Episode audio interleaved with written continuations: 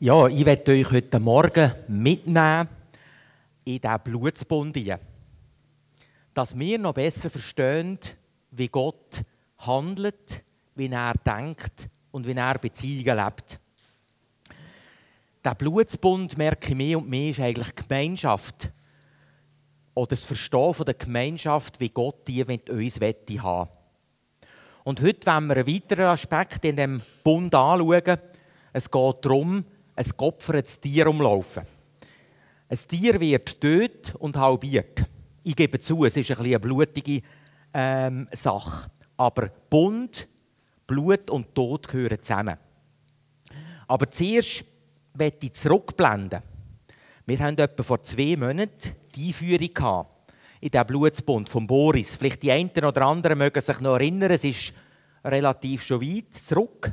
Und dort hat uns der Boris aufgezeigt, auf der einen Seite das Bundesdenken, wo die Gemeinschaft ist, wo Gott alles eingegeben hat, und auf der anderen Seite das Vertragsdenken. Das Vertragsdenken ist uns viel, viel näher. Wir leben heute eigentlich umgeben von Haufen Verträgen. Verträge, wenn wir einen Kauf machen, die, die eine Wohnung haben oder ein Haus haben, haben einen Mietvertrag oder einen Arbeitsvertrag, kennen die meisten von uns. Es ist immer eine Sache zwischen zwei Parteien. Und es geht immer darum, können, etwas zu erfüllen. Es Ist auch immer die Angst, erfülle ich jetzt den Vertrag oder nicht? Und Gott will aber nicht einen Vertrag mit uns. Und ich merke manchmal, dass ich auch so geprägt bin von dem Vertragsdenken. Ich bringe meine Sache und erwarte vom anderen, ich in den Vertrag eingegangen bin, auch diese Sache. Und so merke ich auch, so funktioniere ich teilweise auch mit Gott. Ich bringe meine Zeit, meine Gabe, ich stehe heute hier ähm, drauf und ich erwarte von ihm Gesundheit und Versorgung. Und merke mehr und mehr, so funktioniert es nicht. Gott will wirklich alles geben und nicht das Vertragsdenken. Und das ist auch immer so die Angst, bringe ich jetzt wirklich genug? Bin ich genug? Habe ich mich genug gegeben? Bin ich, ähm, habe ich alles gegeben? Und ich merke, Gott funktioniert einfach ganz, ganz anders. Wir haben dann, etwa vor sechs Wochen, hat Damaris eingenommen in Mantel und in Gürteltausch. Ich mag mich noch gut erinnern, sie hat das sehr gut illustriert. Der Mantel, der Mantel, der früher oftmals einzige wertvolle Kleidungsstück war, wo die Identität war, von einem, speziell von einem Mann, der im Militär war, der hatte hier die Abzeichen. Gehabt. Und der Mantel ihn bedeckt hat. Durch den Tag, wenn es kalt war, aber auch zur Nacht. Die hatten keinen Schlafsack. Viel Zeit haben sie den Mantel einfach über sich ähm, genommen. Und der Mantel, den wir auch abziehen können. Der Mantel, vielleicht, der bedeutet Selbstgerechtigkeit, der Stolz, der Egoismus, den ich abziehen kann. Und einen neuen Mantel von Gott überkommen. Die neue Identität. Und einfach in diese neue Kindschaft hineinkommen.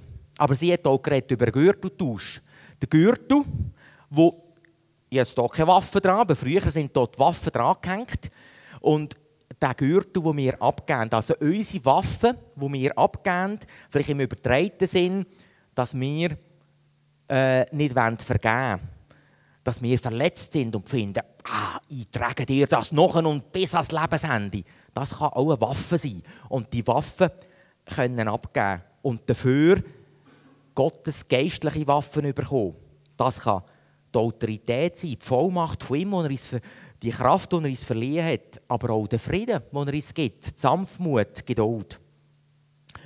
Und ich habe so ein bisschen gemerkt in den Vorbereitungen, dass ich wieder ganz, ganz zurückgekommen bin. So der Lektion 1 im Glauben. Ich weiß nicht, ob der, die Lektion 1, das ist vielleicht schon weiter zurück für, die, für ein paar, für ähm, darauf, ob die Lektion vom 1, also die Lektion 1, den Schritt A noch kennt. Für mich ist die Lektion 1, ist, Gott liebt mich bedingungslos. Er hat mich geschaffen und er will das Beste für mich. Und der Schritt 2 wäre, will ich das annehmen? Es ist ein Angebot. Will ich ihm vertrauen? Will ich, mich, will ich das, was Jesus für mich da hat, dass er nämlich für mich gestorben ist, Wollte ich das für mich annehmen? Vertraue ich ihm mein Leben an? Oder traue ich es ihm nicht zu. Nehmen wir jetzt an, ich sage, okay, mal, ich vertraue dir. Und dann ist Schritt C, das ist die logische Folge, Gott macht einen Bund mit mir. Sein Geist aktiviert meinen Geist. Und es passiert die Kindschaft. Ich werde so sein Sohn. Oder wir kommen in die Kindschaft hier und er fängt mich an von absättigen. Ich muss meine Löcher, meine Defizite nicht mehr selber stopfen, sondern er, er fängt mich an von in die Kindschaft einnehmen. Und ich gebe ihm das Irdische. Meins, da wo ich bin, gebe ich ihm ab und er gibt das Himmlische. Und das gibt eine gewaltige Verbindung und das gibt den Bund. Und merken immer, das ist, ist doch so einfach. Aber bei mir ist viel Zeit so, dass ich der Lektion 1 die immer noch nicht ganz verstanden habe. Ich weiß nicht, wie es euch geht. Aber einfach, will er wirklich das Beste für mich? Will er das Beste? Oder denke ich, ja, yeah, das muss ich jetzt selber wieder in die Hand nehmen. Und selber wieder mein Ding drehen. Und da merke ich dann, dass das Problem der Unglauben ist. Weil Gott sagt nämlich, wenn ihr Glauben habt wie ein Senfkorn, dann könnt ihr so dem Berg sagen, haus weg. Und merken immer wieder dort an dem Punkt, das Misstrauen, das immer wieder aufflackert äh, in mir. Und weil Gott sagt nämlich im Jakobus, wenn dir Weisheit mangelt, dann könnt ihr Gott bitten, er gibt euch das. Er sagt aber auch im Vers 6 dort im Jakobus 1, wenn ihr zweifelt, dann sind ihr wie ein Meereswogen. Es rührt es hin und her und wer zweifelt, kann nichts, kann nichts empfangen.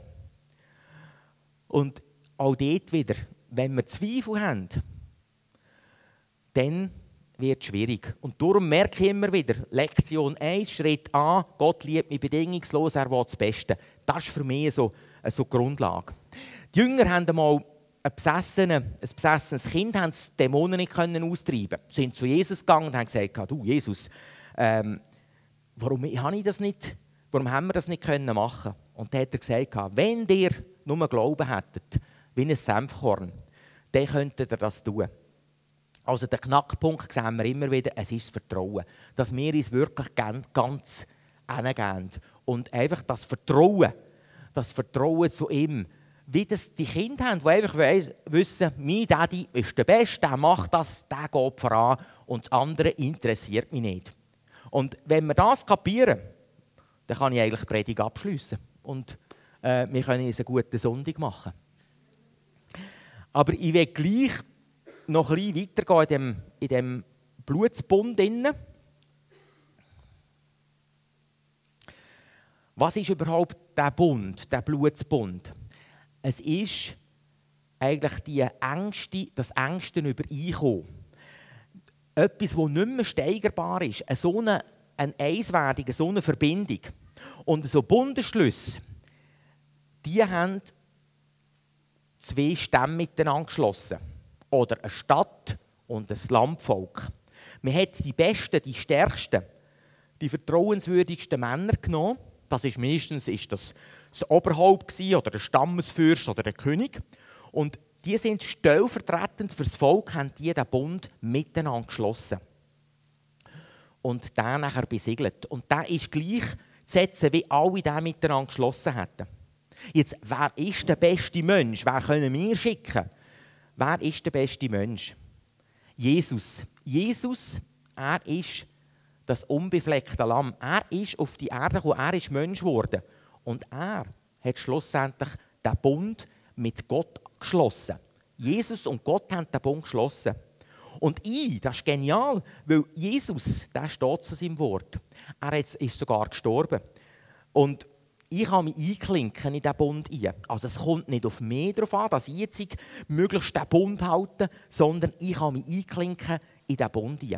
Und die Opfertiere, die am Boden liegen, die geopfert sind, das ist eigentlich symbolisch. Ich klinke mich ein. Ich hätte eigentlich den Tod verdient. Aber Jesus hat bereits schon gezahlt. Er ist ans Kreuz gegangen für mich.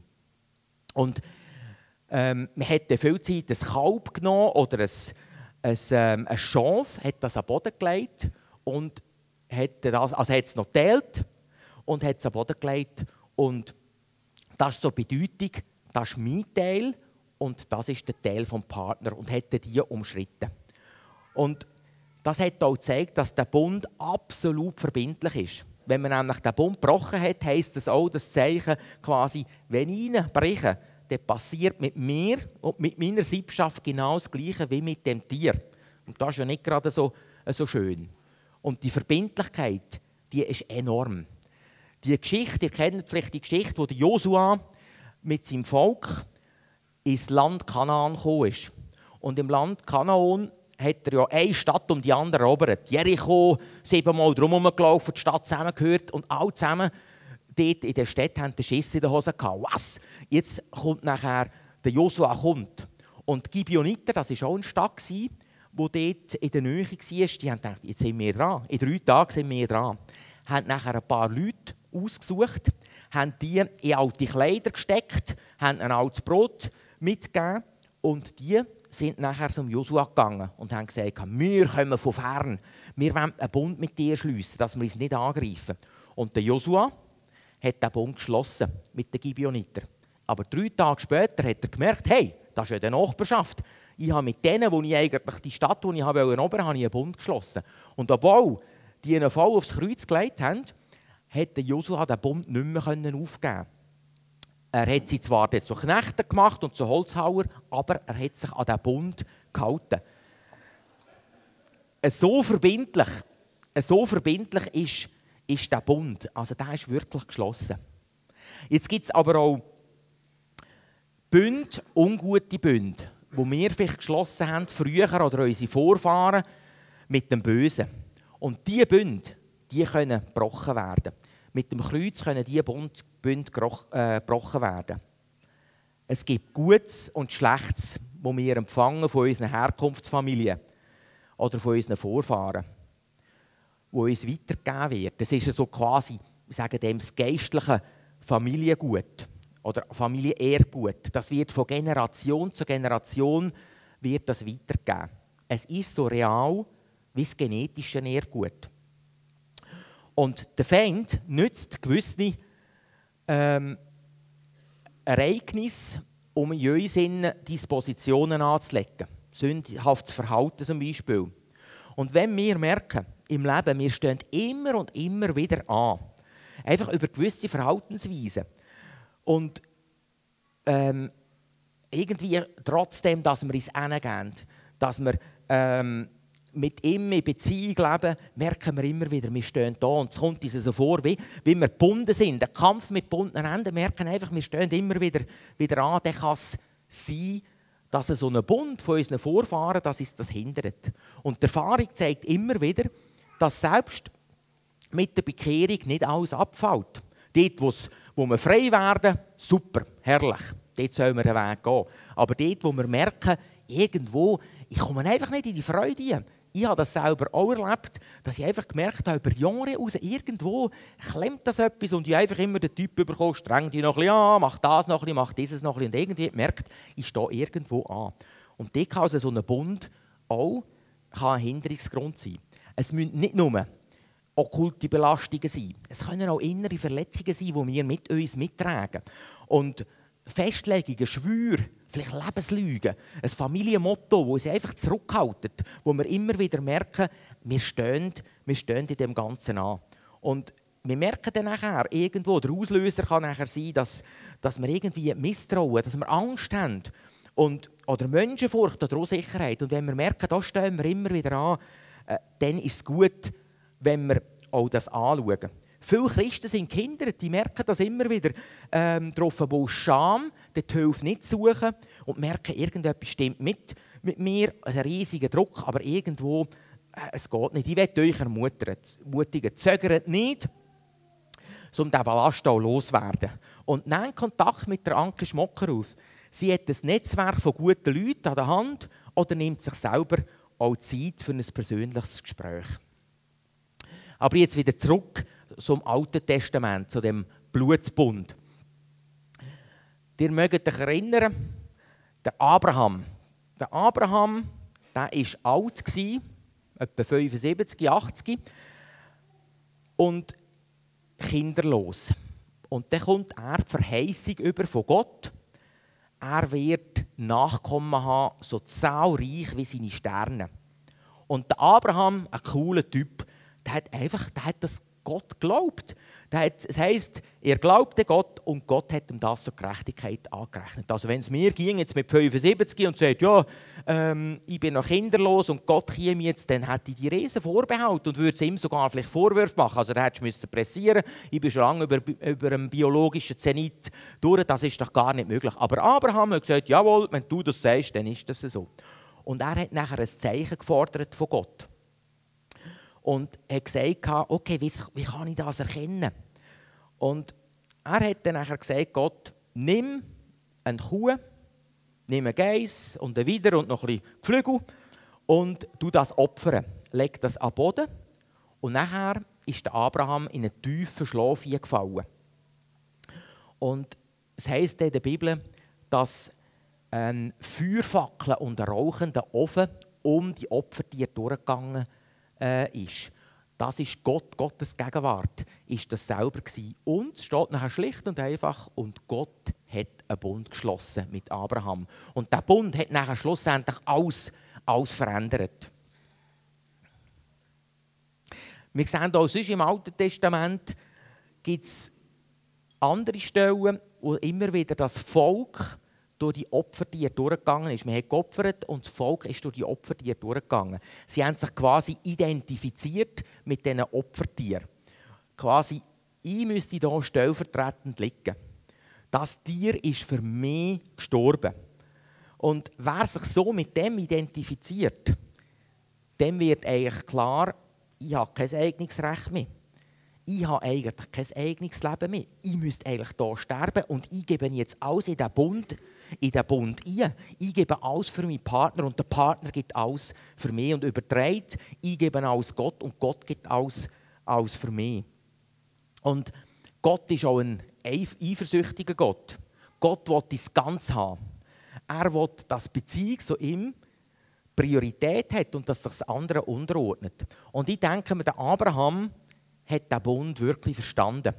Er hat ja extrem lang gewartet, eben 75 gewesen. Gott hat ihm die Verheißung gegeben. Der ist zehn Jahre gegangen und da ist nichts passiert. Stell dir mal zehn Jahre ähm, darauf hat die Verheißung bekommen, aber es passiert nichts. Dann hat er den, äh, oder heisst das eigentlich seine Frau, den, ähm, ein bisschen so Selbstmittel gegriffen, hat nachher äh, Tagar gegeben und dann haben sie das Kind gesucht. Aber das war eigentlich nicht die Idee von Gott. Aber ähm, mit 99 hat er schlussendlich den, äh, den Isaac bekommen, beziehungsweise Sarah hat den Isaac bekommen.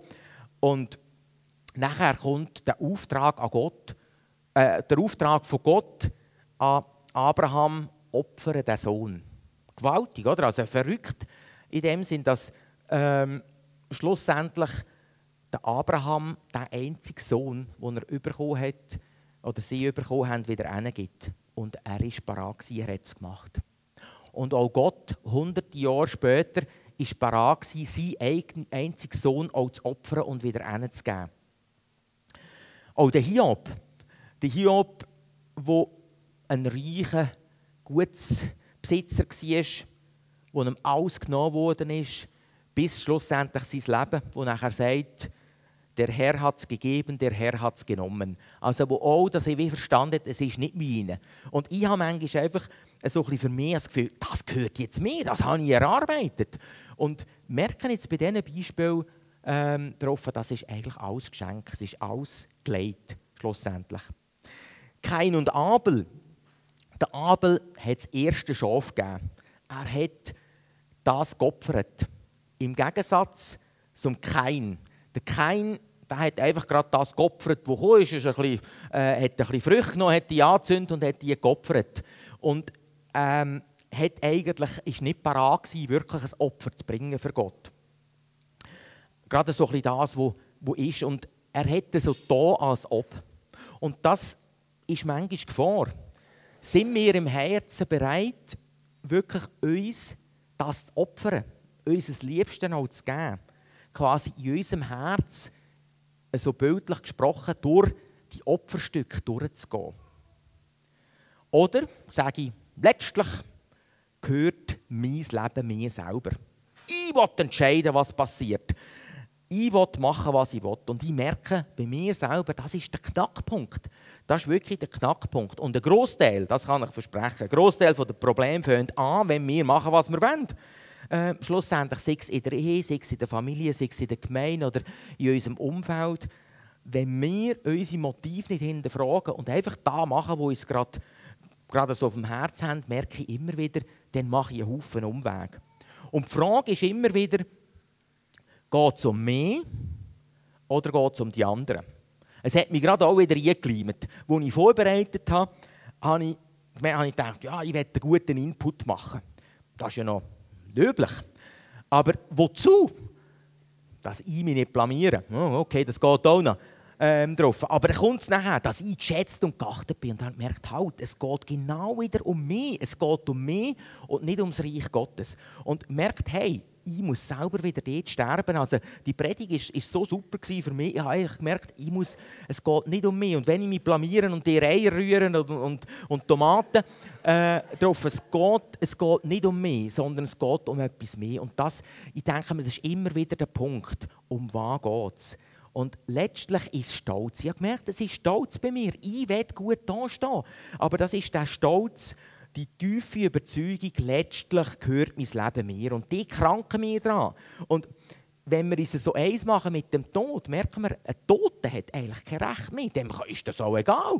Wenn die Reihe schiessen, ist das ihm eigentlich egal. Also wenn ich ganz gestorben bin, wenn ich ganz mich hingehe, ist mir das eigentlich egal. Und das ist eigentlich noch radikal, das haben wir nicht so gerne, das alles oder nichts, oder? Äh, drauf. Also, ich will ja gleich noch mein Leben, wenigstens ein bisschen, Gott lass mir noch ein bisschen einen Teil vom Leben und ich will doch ein bisschen meine Freude haben. Und ich merke mehr und mehr, wenn ich aber das hingebe, dass er genau mir das gibt, wo ich ja eigentlich, wo mir gut tut. Er ist nicht ein Miesmacher, er kennt es und er will das Beste für uns. Und dort ist, äh, ist es wirklich dran, ich gehöre ihm. Und ich merke, ich werde mehr und mehr parat sein, das Boot einzusteigen. Und zwar nicht nur das Boot bei schönem Wetter, oder? wenn es super geht und so, dann können wir ein bisschen auf dem See mit dem zusammen ein bisschen chillen, ein bisschen rudern, aber dort auch einsteigen, wenn schwarze Wolken kommen. Wenn es anfängt zu gewittern, ich kann nicht einfach aussteigen, sondern einfach mit ihm, mit ihm dort können zusammen sein. Und nicht wieder mein eigenes Ding machen und aus dem Boot wieder aussteigen, sondern mit ihm dort ähm, wirklich zusammen in dem Boot sein.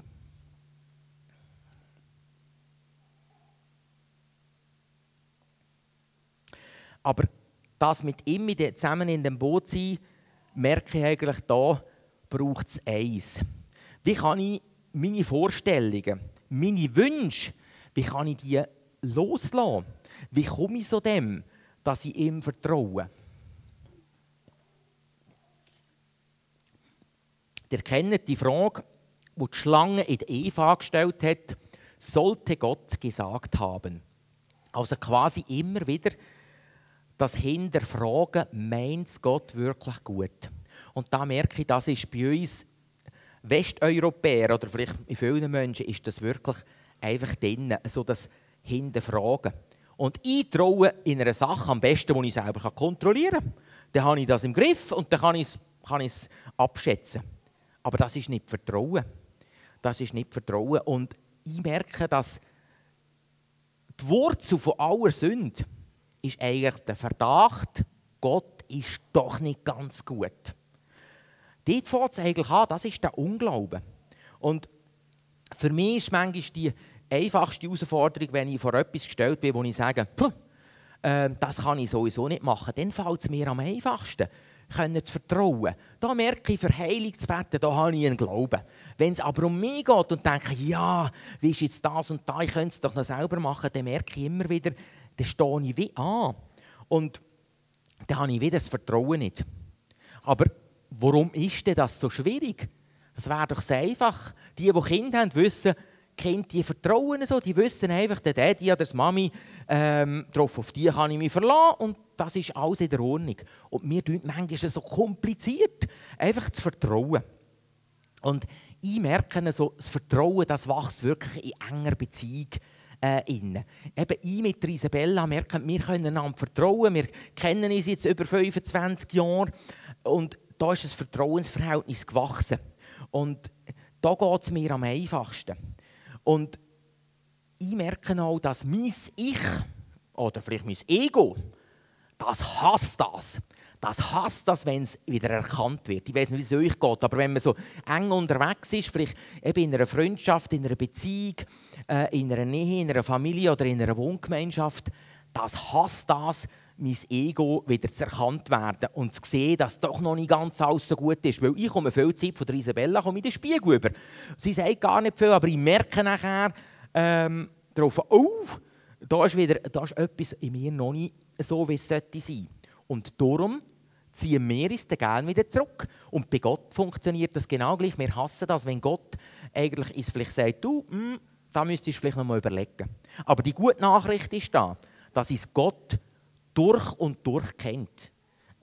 Also, von dort her, wir, wir müssen gar nichts verstecken, wir können uns ihm geben, weil er kennt es trotzdem. Ähm, und, und er liebt es. Er liebt es bedingungslos denken wir, das ist das Beispiel. Und es kommt mir immer wieder Maria in Sinn. Maria, ihr wisst das, die hat äh, der Engel Gabriel, glaube ich, wo ihr nachher angekündigt hat, sie wird ein Kind bekommen. Das ist Schock, oder? Das ist Schock. Die Maria war nicht geheiratet und das war absolut kritisch. Ungeheiratetes Kind bekommen heisst eigentlich gesteinigt werden, schlussendlich. Und sie macht sich nicht zuerst Gedanken und sagt, oh, uh, wie erkläre jetzt das im Josef und, und uh, was denken die anderen und und und, sondern was sagt sie? Sie sagt, mir geschehe, wie du gesagt hast. Also gewaltig die Maria, die einfach parat ist, ihr Leben zu geben, ist für mich so ein so ein Beispiel. Und ich merke noch immer wieder, dass das Wachstum, das Vertrauen, das ist nicht eine Solo-Nummer. Das tun wir wirklich in der Gemeinschaft, in der Gemeinschaft mit Gott und miteinander, können wir das auch lernen. Ja, es kommt mir gerade die Stelle, ist mir zu Sinn gekommen, wenn das Weizenkorn, Ihr kennt den Prozess vom, vom, vom Fruchtbringen. Wenn das Weizenkorn nicht in die Erde hineingeht und stirbt, dann kann es keine Frucht bringen. Das ist zwar so ein biologischer Prozess, oder, der in die Erde hineingeht, aber es ist auch ein geistlicher Prozess. Dort, wo wir nicht parat sind, das, was wir festhalten das ist vielleicht bei jedem von euch etwas anderes, aber dort, wo wir nicht parat sind, das hinzugeben, dort kann keine, keine Frucht ähm, kann entstehen. Und es ist gut. Es ist gut, wenn wir in diesem Prozess von dem Wachstum, wenn wir dort ins, wenn wir einwilligen. Und Gott sieht ja, wo wir dran sind. Er überfordert uns nicht. Und wir sagen, wir sagen zwar nicht, dass wir selber unser Leben leben aber manchmal machen wir es dann gleich wieder. Aber es ist der einzige Weg, schlussendlich in die Fülle zu kommen, dass wir immer wieder parat sind unser Leben dort hinzugehen. Unsere Wünsche, unsere Vorstellungen. Und dass wir diese ganze Sache machen. Dass wir uns dort in diesen Bund mit Jesus stellen. Und dann merke ich, dort, wo ich parat bin, an diesem Punkt sagen, nein, es muss jetzt nicht nach meinem Kopf gehen oder nach meinem Willen, sondern ich habe den Eindruck, mal, Gott will das und das mit mir, dass dort etwas anfängt zu fliessen. Dass ich merke, dass dort seine Kraft zu meiner wird. Dass seine Gesundheit zu meiner wird. Dass seine Reinheit zu meiner wird. Und dass dort Jesus den Himmel anfängt einbringen. Und er ist eigentlich parat. Er macht auch keinen Druck. Er ist da, er wartet. Er hat Zeit. Aber dort, wo wir den Schritt wagen, den Schritt aus dieser Komfortzone raus oder den Schritt in das Boot, dort fängt an, etwas an zu fliessen. Und ja, das, dass wir uns hier jetzt auch einen Moment überlegen, wo lebe ich letztlich mein Ding? Wo ruft mich Gott, wo sagt er ähm, darauf, dass jetzt auch dran ist, etwas loszulassen, etwas hinzugeben. Und wir werden nachher auch miteinander das Abendmahl feiern und dort geht es eigentlich auch darum, ich mache mich so eins mit ihm. Er ist gestorben, er hat sein Blut und das Blut bedeutet das Leben. Er hat sein Leben gegeben für mich und ich mache mich so eins mit dem Tod. Und das ist ein gigantischer Bund. Und dass wir uns dort überlegen, was ist mein Schritt? Wo muss ich etwas loslassen? Wo spüre ich jetzt, dass Gott pöpperlet und sagt, du, schau, dort könntest du das hingehen. Dort wäre dein nächster Schritt. Und ich denke mir, das ist ganz wichtig, dass wir dort einfach auch hören und Gott drängt uns nicht. Vielleicht brauchen wir noch ein bisschen mehr Zeit. Ähm, er ist da gnädig und er ist einfach da. Ja, Vater, ich danke dir, dass du einfach jetzt zu uns redest, dass du uns dort die Offenbarung gibst und auch die Bereitschaft, so einen Schritt zu tun. Dass du zeigst, wo ist der Schritt, den wir tun müssen, vielleicht der Schritt auch ins Wasser, etwas loslassen. Und danke, dass du einfach da bist. Danke für deine Fülle, dass du alles eingibst. Du hast alles parat. Und du machst uns das Angebot. Wir können es annehmen oder nicht. Und ich danke dir, dass du mit jedem von uns zum Ziel kommst. Amen.